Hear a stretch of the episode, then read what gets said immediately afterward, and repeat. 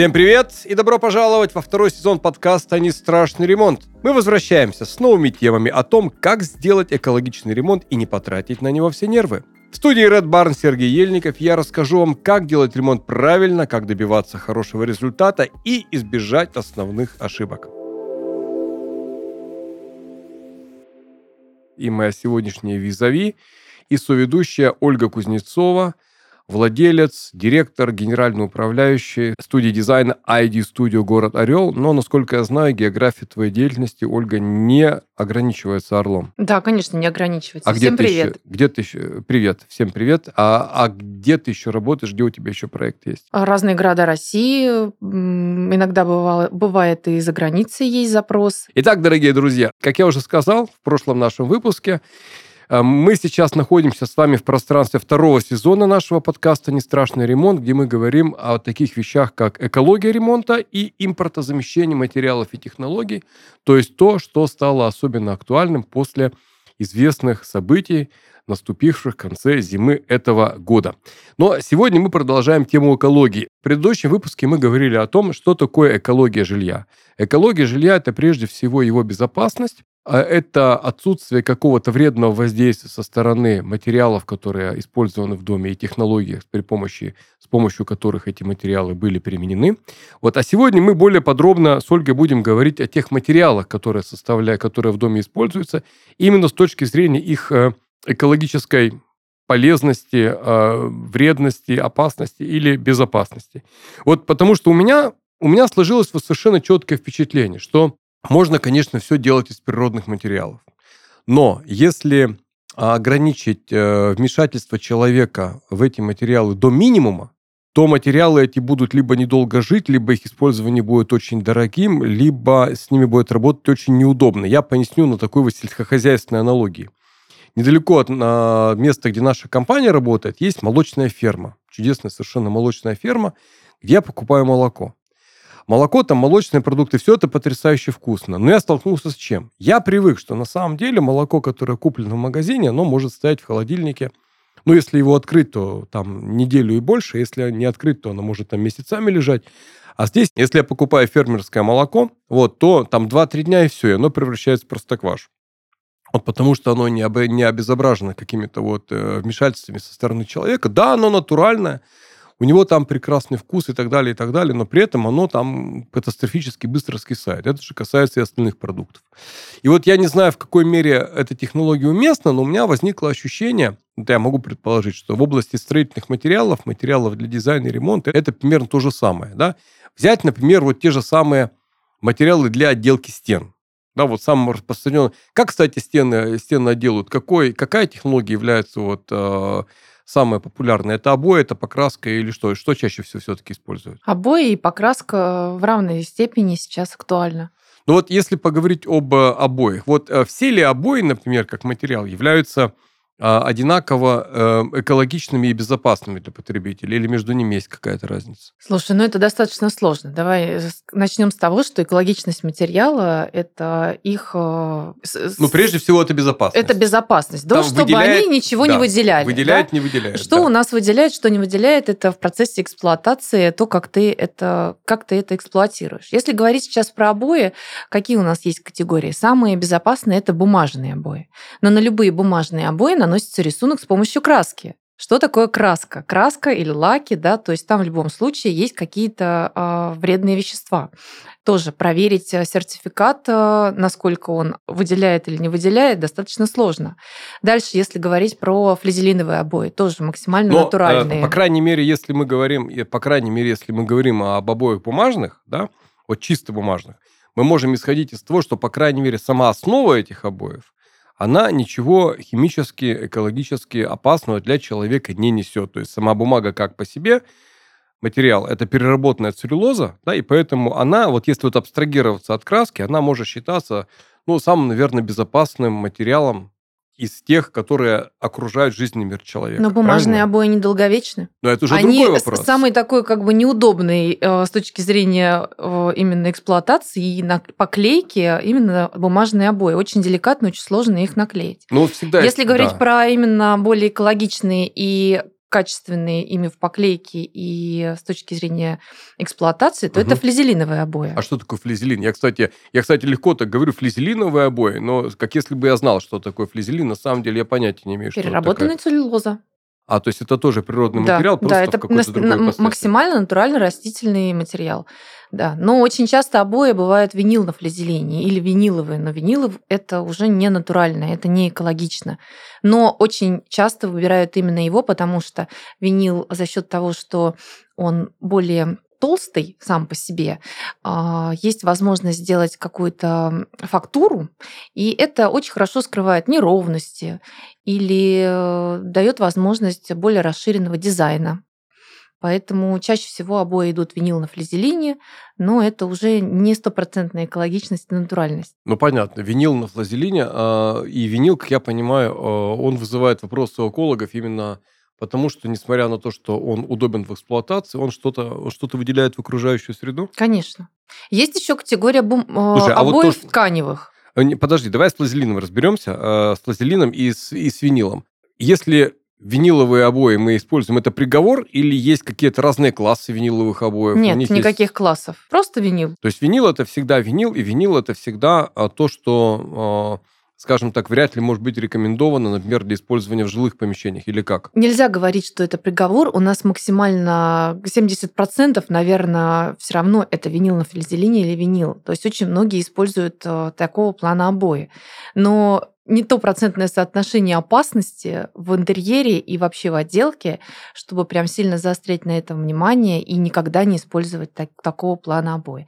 Если говорить о действительно прям вот для тех, кто сильно заморачивается, усложняет вообще, в принципе, свой подход с точки зрения экологичности, тогда это вообще надо брать тогда максимально дорогие, это тканевые обои. А, то есть это когда просто ткань натягивается на стены? Это обои тканевые. Не просто ткань натягивается, а это именно тканевые обои, отдельная категория, это ну, такой формат. Но вот я прошу прощения, я не специалист в области экологии строительных материалов, я разве что об экологии там окон могу, могу рассказать, но мне кажется, что с тканью здесь тоже не все так просто, потому что, ну вот какая ткань используется в тканевых обоях? Это что, это ХБ, это шерсть, это смесивые какие-то ткани? Это... Не углубляясь в подробности, потому что я не технолог, да, начнем с этого. В любом случае, если усложнять, то на любых обоях печатается рисунок. И это краска, даже на той же самой ткани. Вот это если сильно усложнять. Тогда уж просто брать а, а, покраску покраску стены брать экологически качественную, хорошую краску. Ну да, потому что если мы говорим, например, о тканевых обоях, то ткань это всегда, она никогда не бывает гладкая, да? Она не гипоаллергенная, это накопитель пыли. А, пыли, да. Если мы сейчас говорим про то, что натуральность это не всегда экологично, да? В общем-то, здравый смысл и логика подсказывают нам, что если мы используем, например, тканевые обои, то ткань, она в любом случае является в большим накопителем пыли, чем а, обои виниловые или бумажные откуда пыль можно удалить там просто тряпочкой, да, а с тканевыми обоями так сделать не получится. Не получится. Но не забывай, что есть, во-первых, пылесос, а во-вторых, есть специальные покрывающие вещества, которые отталкивают пыль. Но эти вещества тоже, с другой стороны, тоже их надо проверять на тоже нужно так, проверять. экологическую безупречность Конечно. и так далее. Конечно. И мало кто, когда покупает материалы, спрашивает продавца о сертификате качества на экологичность. Ну, а по поводу тканевых обоих еще раз. Я, честно говоря, вообще про таких никогда не слышал. Вот, они, они действительно используются, их любят, их, их применяют? Очень редко.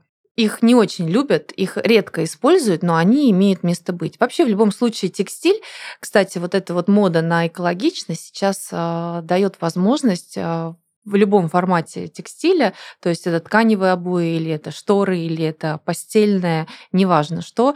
Натяжные потолки, та же самая ткань, есть тканевые, которые максимально угу. тоже экологические, гипоаллергенные все это приводит к тому, что повышается категория качества именно самого текстиля. И текстиль стал намного дороже сейчас, нежели был там хотя бы даже 10 лет назад. Ну, то есть за все в этой жизни приходится платить? Конечно, безусловно. В любом случае, э, человек, который хочет максимально экологический, натуральный интерьер, Естественно, он не может выбирать дешевые и некачественные материалы. Все, что экологически проверено и а, соблюдено по сертификатам, это, естественно, дорого. Ну да, это, естественно, дорого. И при этом, кстати, э, совсем не обязательно, что сам факт использования какой-то группы материалов в качестве основы э, для потребительского продукта, ну, тех же самых обоев, да, вот скажем, мы, ну, грубо говоря, мы исходим из представления того, что бумага – это хорошо. Бумага это экологически чистая, это не опасно, это ничего не выделяет. Но, как ты сама сказала, для того, чтобы бумагу можно было наклеить, ее необходимо обработать, на нее необходимо нанести краску, там на нее, там, на нее наносит там, слой винила там, или что-то еще и так далее, и так далее. И поэтому, что да, у нас в названии вроде бы как есть бумага, в рецептуре есть бумага, но на самом деле от вот этой вот первозданной бумаги это так уже далеко ушло, что, со, строго говоря, бумажным изделием уже это и не может считаться. Ну, тут какой материал не возьми, тут палка о двух концах. Давай сейчас, даже если мы будем говорить о напольных покрытиях, да, например, вот например а, покрытие. максимально натуральное дерево, да, что у нас есть? Дощатый паркет, пол. ну, есть паркет, есть инженерная доска, массивная доска, ламинат, линолеум, кварцвинил. Вот что самое, с твоей Э, точки эти зрения, самые, эти- эти экологически есть- натуральное? Эти, эти еще есть, э, как его называют, э, покрытие ковровое. Ковровое покрытие. Вот как ты думаешь, какой материал самый сейчас экологически натуральный? Вот в твоем восприятии. В моем восприятии, ну, наверное, паркет. Хорошо. Паркет вообще состав паркета натуральное дерево, внизу идет э, фанера, то есть там бутерброд из трех составляющих. И паркет чаще всего сверху это лак. Это уже э, не максимально натурально. Максимально натурально это конкретно дерево, Мгм. просто дерево. Причем еще если говорить о том, что точно ты знаешь, что дерево не выделяет никаких э, радиоактивных веществ, потому что неизвестно, где оно выращивалось, да? Кстати, да. Да, в любом случае есть еще породы деревьев, которые тоже выделяют формальдегиды в меньшей, конечно, какой-то процентном соотношении, нежели опасные какие-то прям совсем материалы, но все-таки выделяют. Потом есть а, вариант, например, у сосны, ее смолы, у нее есть как бы свои какие-то там смолы, которые достаточно опасные для а, деревообрабатывающих некоторых станков. Тоже об этом мало кто знает. Максимально натуральное дерево, как бы ты его не а, положил в виде напольного покрытия на пол, ты его все равно клеишь. Да, какой выбираешь клей? На что ты его кладешь, это тоже выделяет а, не совсем полезные вещества. Ну, то есть сам факт использования дерева в качестве материала, несмотря на то, что у дерева вроде бы безупречный экологический имидж, это еще далеко ни разу не гарантия того, что там все будет экологически Конечно, правильно и безопасно. Конечно, это надо все смотреть, понимать, э, проверять, тот же самый даже клей. А, Ну вот смотри, да, возьмешь, например, в одном помещении у тебя натуральное дерево, в другом помещении у тебя, допустим, там ламинат, э, сделанный из каких-то там стружек, э, полностью перемешанный с каким-либо клеем. И вот у тебя два помещения. Достаточно красивые интерьеры и там, и там. Но во втором помещении, где э, ламинат, через некоторое время человек начинает болеть появляется там кашель, какие-нибудь хронические заболевания. Человек, который выбирает изначально недорогие материалы, должен понимать, что это экологически а, потом скажется на его здоровье и на последствиях. Поэтому, если мы сейчас говорим, например, про гипоаллергенность, про износоустойчивость, есть такой материал, как кварцвинил. Да, с одной стороны, а вот его сейчас а, стали очень часто использовать, но очень многие еще думают, что это как бы это же не натурально сам материал не натуральный. Хотя по сравнению с тем же самым деревом, это максимально сертифицированный, экологичный э, с точки зрения э, эксплуатации. Мало того, что он э, гипоаллергенный, он устойчивый, износостойчивый, э, стойкий, он не боится воды, и у него есть как раз-таки э, сертификаты по гипоаллергенности, по отталкиванию пыли, и он как раз-таки более идет э, с точки зрения Вот эксплуатации. э, уже второй раз я слышу название этого материала. Как он называется еще раз? Кварц-виниловое покрытие. Кварц ПВХ-плитка, кварц-виниловое. Знаешь, кстати, есть э, максимально дорогой линолеум, линолеум, Мгм. как раз-таки э, тоже он более экологичен, нежели тот же самый паркет. Но стоит он гораздо дороже, чем даже самый Линолеум? дорогой. Да, есть конкретно именно линолеум. Ну, а, как говоря о его экологичности, ты имеешь в виду, что он соответствует какому-то специфическому классу безопасности? Конечно, конечно. Это не натуральный материал, Мгм. но экологически он ничего не выделяет. Мы же сейчас говорим про экологические отдел- отделочные Ну да, материалы, да, которые да. ничего не выделяют, то есть чего мы и начали, да, максимально безопасные для нашего здоровья и для эксплуатации. Кстати, я тебя слушаю и э, ловлю себя на мысли, что то же самое можно сказать и об окнах, например. Потому что Вот если опросить 10 человек, которые покупают себе домой э, окна из дерева, еще раз, да, я хочу сделать официальное заявление вот, о том, что я ничего не имею против окон из каких-то других материалов, кроме пластика. Хотя сам, конечно, я апологет там, пластиковых окон, ну, по понятным причинам. Но я ничего не имею против э, окон из там ПВХ, э, из там дерева, алюминия, либо комбинации дерева алюминиевых, либо чего-то, либо чего-то еще. Но э, здесь так часто, как никогда, сталкиваешься вот, именно, вот именно со стереотипными представлениями о материале и о его действительных мнимых рисках и особенностях. Если ты спросишь 10 человек, которые выбирают себе деревянные окна, почему они выбирают именно их, то 9 из 10 скажут, что они делают это именно по экологическим соображениям. И дальше включается вот эта вот цепочка. Дерево – экологический материал, оно дышит, оно безопасно, оно ничего не выделяет и так далее, и так далее. И тут я вспоминаю э, нашего начальника военной кафедры, который сказал, что, ребята, студенты, если вы такие умные, чего вы строем не ходите? То есть, если бы с деревом было все так безупречно, почему бы тогда не делали все окна именно из древесины, да?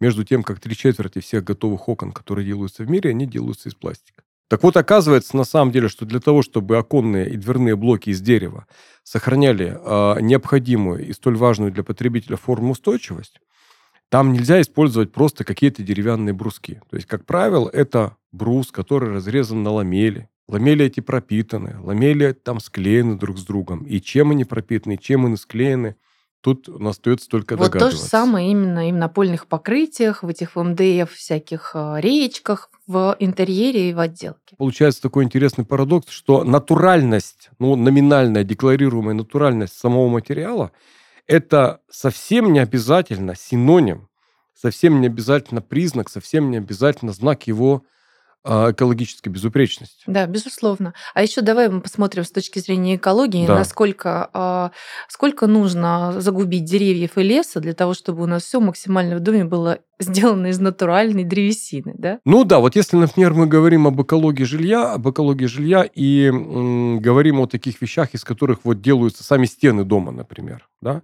то считается, например, что самый экологический э, материал для строительства дома – это дерево. И, ну, вроде бы да, и запах там хороший, и дышится там легко, и так далее, и так далее, но это же дерево необходимо где-то срубить, соответственно, когда ты вырубаешь дерево, ты наносишь непосредственный экологический ущерб окружающей среде. Вот, потом, для того, чтобы у тебя древесина, а, сруб дал у тебя нормальные совершенно вот а, показатели в работе, в работе готового здания, там тоже ведь наверняка не обходится без каких-то обработок, да, ну, слушай, когда дерево обрабатывается маслом, а, то, в принципе, как бы, да, конечно, это не подсолнечное масло, да, максимально mm. натуральное, но минимизировано. То есть даже если сравнивать с лаком, то есть лак, ну, наверное, опаснее, чем масло. То есть маслом обрабатывать дерево все-таки экологичнее. Но, насколько я знаю, обработка маслом, она же, ну да, она защищает дерево от высыхания, но она не защищает его, например, от воздействия вредителей. Не Правда, защищает. Я не знаю, насколько это твоя тема. Не защищает. Я когда э, общался с друзьями, которые строят, строят дома, большинство из них выбирали все-таки вот каменные материалы, а вот, то есть опеногазобетон или кирпич там, или какие-то Ну, это тонкости блоки. строительства уже, да. Это тонкости строительства. Там есть свои плюсы, есть свои минусы, но мне а, люди, которые строят дома, они мне сказали однозначно, что вот если вы делаете деревянный дом, да, то это идеальное решение, особенно для тех людей, для тех мужчин, которые любят работать руками. Вот. Или, скажем так, которые не против того, что им периодически придется что-то делать руками. Почему? Возможно, я сейчас тоже какие-то стереотипные, стереотипные идеи здесь воспроизведу, стереотипное представление, но деревянный, деревянный дом, да, дерево – это натуральный, условно говоря, продукт, вот натуральность которого все-таки несколько демпфируется – использованием необходимых средств, которые предохраняют его от высыхания и от воздействия вредителей, да, но кроме того, это материал а, ну, живой. Что значит живой? Это означает, он реагирует на внешние раздражители, он реагирует на смену там, а, на, на циклы намокания и высыхания, на воздействие прямых солнечных лучей и так далее, и так далее. То есть с ним возникает больше мороки, он начинает там как-то по-другому себя вести и так далее, и так далее. В общем, когда у одного человека умерла теща, ему пришлось раскошелиться на похороны, он сказал, что всякая приятная история имеет еще и неприятный горький привкус в виде дополнительных расходов, да?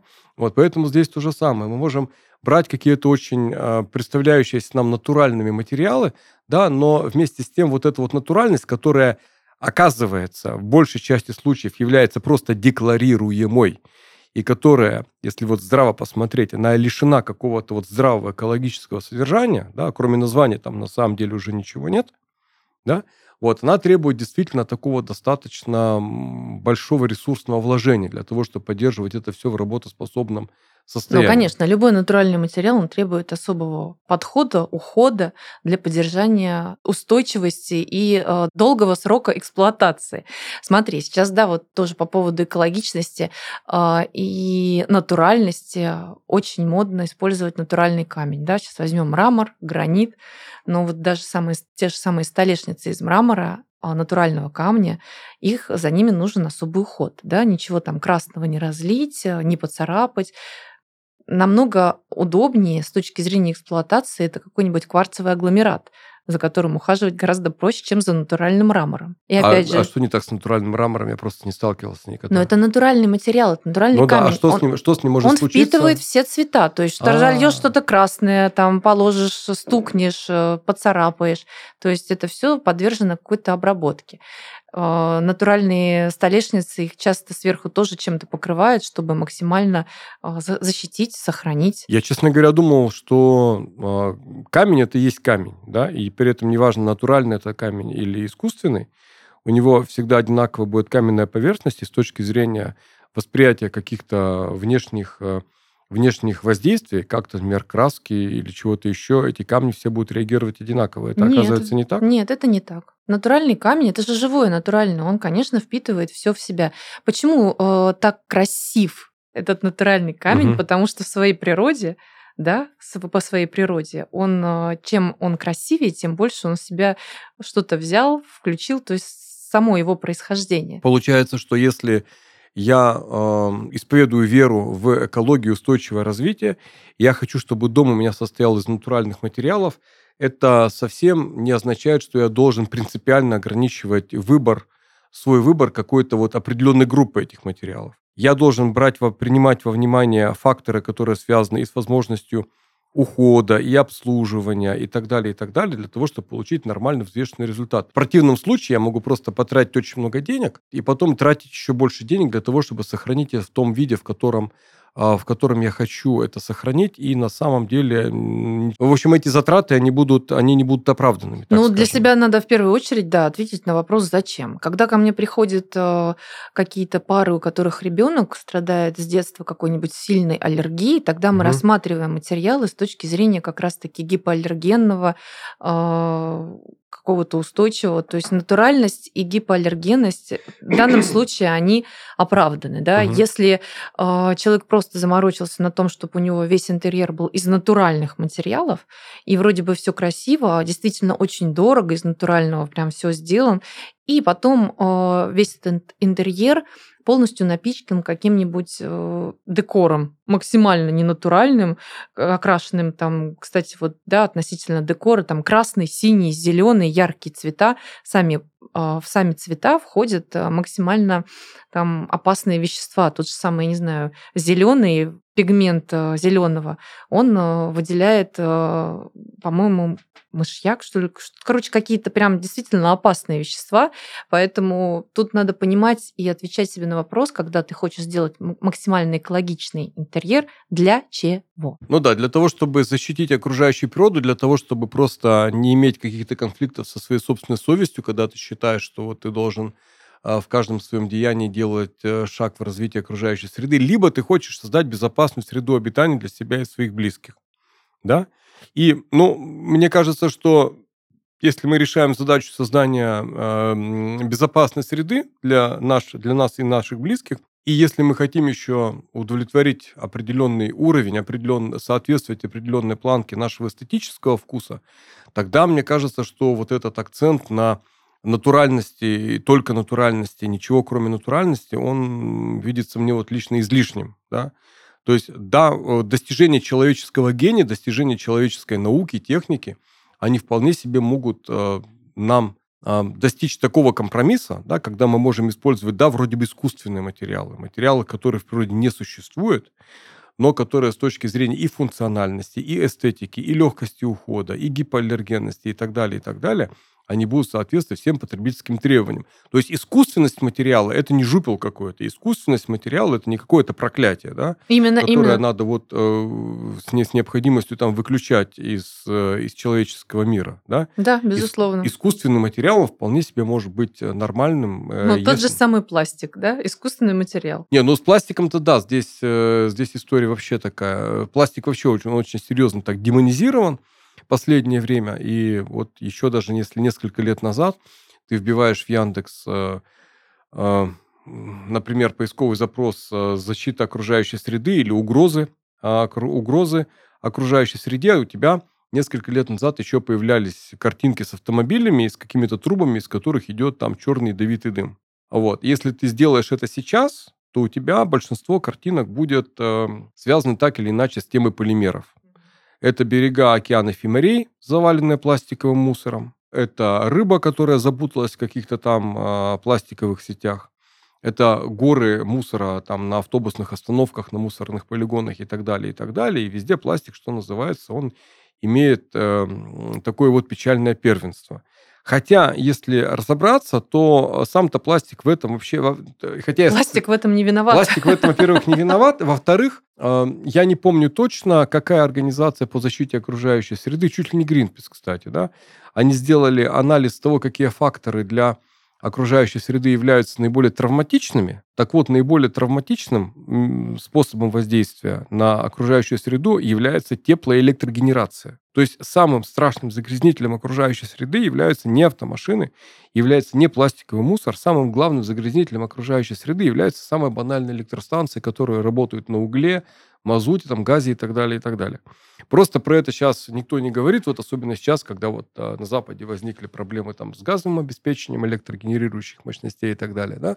Но это как-то вот сдвинулось, э, сдвинулось куда-то куда, куда в сторону. А пластик, он или на втором, или на третьем месте с точки зрения опасности, потому что ну, это удобный, хороший материал, и с ним вполне можно справиться, если просто правильно подойти к его, к вопросу его раздельного сбора и утилизации. Если его нормально раздельно собирать и утилизировать, его вовсе не обязательно сжигать, его вовсе не обязательно где-то хоронить, он вполне себе поддается нормальной вторичной переработке. Возвращаясь к теме тем же, тех, же, тех же самых окон, вот, о котором мы говорили. Просто вот пример того, что такое экологическая ответственность и как, а, казалось бы, вот экологически проблемный материал на самом деле перестает быть таким. Вот пластиковые окна, как товарная категория, они появились в 1954 году. И средний срок службы пластикового окна составляет там порядка 40-50 лет. И вот в начале 90-х годов а, в Европе увидели, что э, подходит срок службы у тех окон, которые установили в самом начале. И возник вопрос, а что с ними делать дальше? Как поступать с теми окнами, которые выходят из употребления, куда их девать. Их надо как-то менять. Со старыми что делать? Вот. И не было тогда никакой технологии, которая позволяла бы что-то с этим, а, как-то с этим справляться. И э, тогда, да, тогда существовала реальная угроза, что сама сфера производства пластиковых окон, она прекратит свое существование, сама эта отрасль. Вот, и что они просто забудутся как страшный сон. Ну, поработали какое-то время на благо человечества, там, и слава богу. И потом, значит, э, придумали технологию. Вот, кстати, вот наша компания Века как раз тогда придумала такую технологию в 93 году, когда вышедшее из употребления пластиковое окно, оно изымается из обращения, ну, демонтируется, из него убирается стеклопакет, потом это окно попадает в такую гигантскую дробилку шредер, измельчается, из него выуживается металл, вот, потому что внутри каждого пластикового окна есть армирующий усилитель. Потом на вибросетках у него убирают все вот эти вот легкие фракции. В результате мы получаем высокого качества регенерат, да, который опять возвращается в технологический цикл, и получ... производство пластика получается безотходным. То есть там есть условно 5% каких-то отходов, вот, а, которые потом используются в, там, в дорожном строительстве, добавляют их в производство тех же самых там, шлакоблоков и так далее. Но, в принципе, пластик вернул себе тем самым свое доброе имя. Поэтому вот с моей точки зрения здесь э, важно не страшилки придумывать, да, а просто проводить последовательную разъяснительную работу с потребителем для того, чтобы он увидел, где на самом деле опасности для него, а где на самом деле для него опасности нет. С теми же обоями. Ему нужно объяснить, что на самом деле там, ну, бумажные обои или флазелиновые обои, да, они, может быть, более там сложные в покраске, но они по факту являются вот фактически на уровне языков цифр, они являются менее выделяющими чего-то вредное, чем, допустим, те же самые виниловые. Или что линолеум – это не просто, это, это не обязательно плохо, а линолеум линолеуму рознь. Весь вопрос э, о том, какой это линолеум. Или как это называется с кварцем. Там, кварц-винил. Или кварц-винил. Это тот же самый ламинат. Люди, да. когда покупают недорогой ламинат, э, там в составе входит меланин, который гораздо опаснее, нежели то, что может быть в линолеуме. Особенно при нагревании. Ну да, и здесь нужно смотреть и э, просто сохранять вот э, здоровую, здоровую критичность ума, потому что у каждого из нас есть желание построить здоровый, безопасный дом.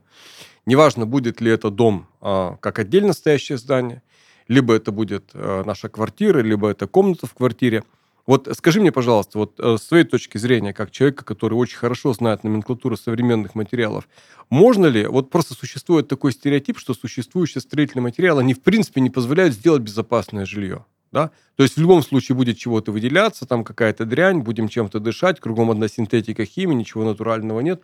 Вот это на самом деле так? Или все-таки даже с учетом средних бюджетов и средних а, требований можно создать себе безопасное жилье, а, не выходя за рамки искусственных строительных материалов. Безопасное жилье на сегодняшний день это максимально то, что адаптируемо на сегодняшний день для нас. А, послушай, если тоже как бы нужно говорить о максимальной экологичности, даже в лес, если ты уедешь, это не максимально экологично на сегодняшний день. И потом ну да. мы же все уже адаптированы к тому или иному. Э, вложи огромную кучу денег для того, чтобы сделать свой интерьер натуральным и экологичным, ты не перестаешь жить в центре города и дышать тем, что, собственно говоря, выделяется у нас сейчас. Ну да, КАМАЗы по твоей улице по-прежнему да, ездят. Есть, ну, как бы да. И продукты, которые мы покупаем, тоже, если так сильно уж заморачиваться, то надо понимать, для чего это. Понятно. Ну, то есть, а, скажем так, ничего, а, никакого приговора в использовании современных жилых материалов а, нет, да? Приговора нет, просто не нужно выбирать дешевые материалы. То есть, когда начинаешь максимально экономить на всем, и ты понятия не имеешь, из чего сделан тот или иной ламинат или, не знаю, даже натяжные потолки, должен понимать, если ты выбираешь а, изначально дешевый продукт, дешевый продукт не будет а, качественным, экологичным и а, долговечным. Понятно. В сухом остатке, дорогие друзья, идеальных материалов, которые бы сочетали в себе в равной степени природность, имиджевую ценность, легкость переработки, обслуживания и приемлемую цену, вот таких материалов их, наверное, в природе нет. Не стоит бояться материалов, которые созданы руками человека, то есть искусственных и синтетических историй, потому что они вполне себе могут давать нам тот комфорт, ту безопасность, те потребительские свойства, которые мы вправе от них ожидать. При выборе строительных материалов, при выборе материалов для строительства, отделки, ремонта и дизайна необходимо подходить взвешенно и сравнивать разные критерии и разные показатели этих материалов – задавая себе вопрос, что я хочу получить на выходе. Хочу ли я удовлетворить свое тщеславие мировоззренческое и с гордостью говорить, что при строительстве моего дома, там, я не знаю, не погиб ни один хомячок, либо я хочу просто получить дом, в котором красиво, удобно, комфортно жить, и где пахнет деревом, допустим, а не пластиком, если для меня это важно. Поэтому сохраняем здравый смысл, сохраняем здоровую критичность восприятия всего, что мы делаем, да, Помним, что на каждом из нас лежит ответственность за то, чтобы мир от нас сохранялся чистым, и что мы очень хотим, чтобы красотой этого мира могли любоваться наши дети, внуки и правнуки. И, создавая наши новые дома и квартиры, будем вносить наш посильный вклад в сохранение мира для будущих поколений. В следующих выпусках мы будем говорить о том, что такое экологичный эко-зеленый дизайн. Мы будем говорить о том, как существующая отрасль дизайна и строительства справляется с проблемой импортозамещения и замещения а, технологий, которые стали сейчас менее доступными. А пока мы прощаемся с вами. До новых встреч!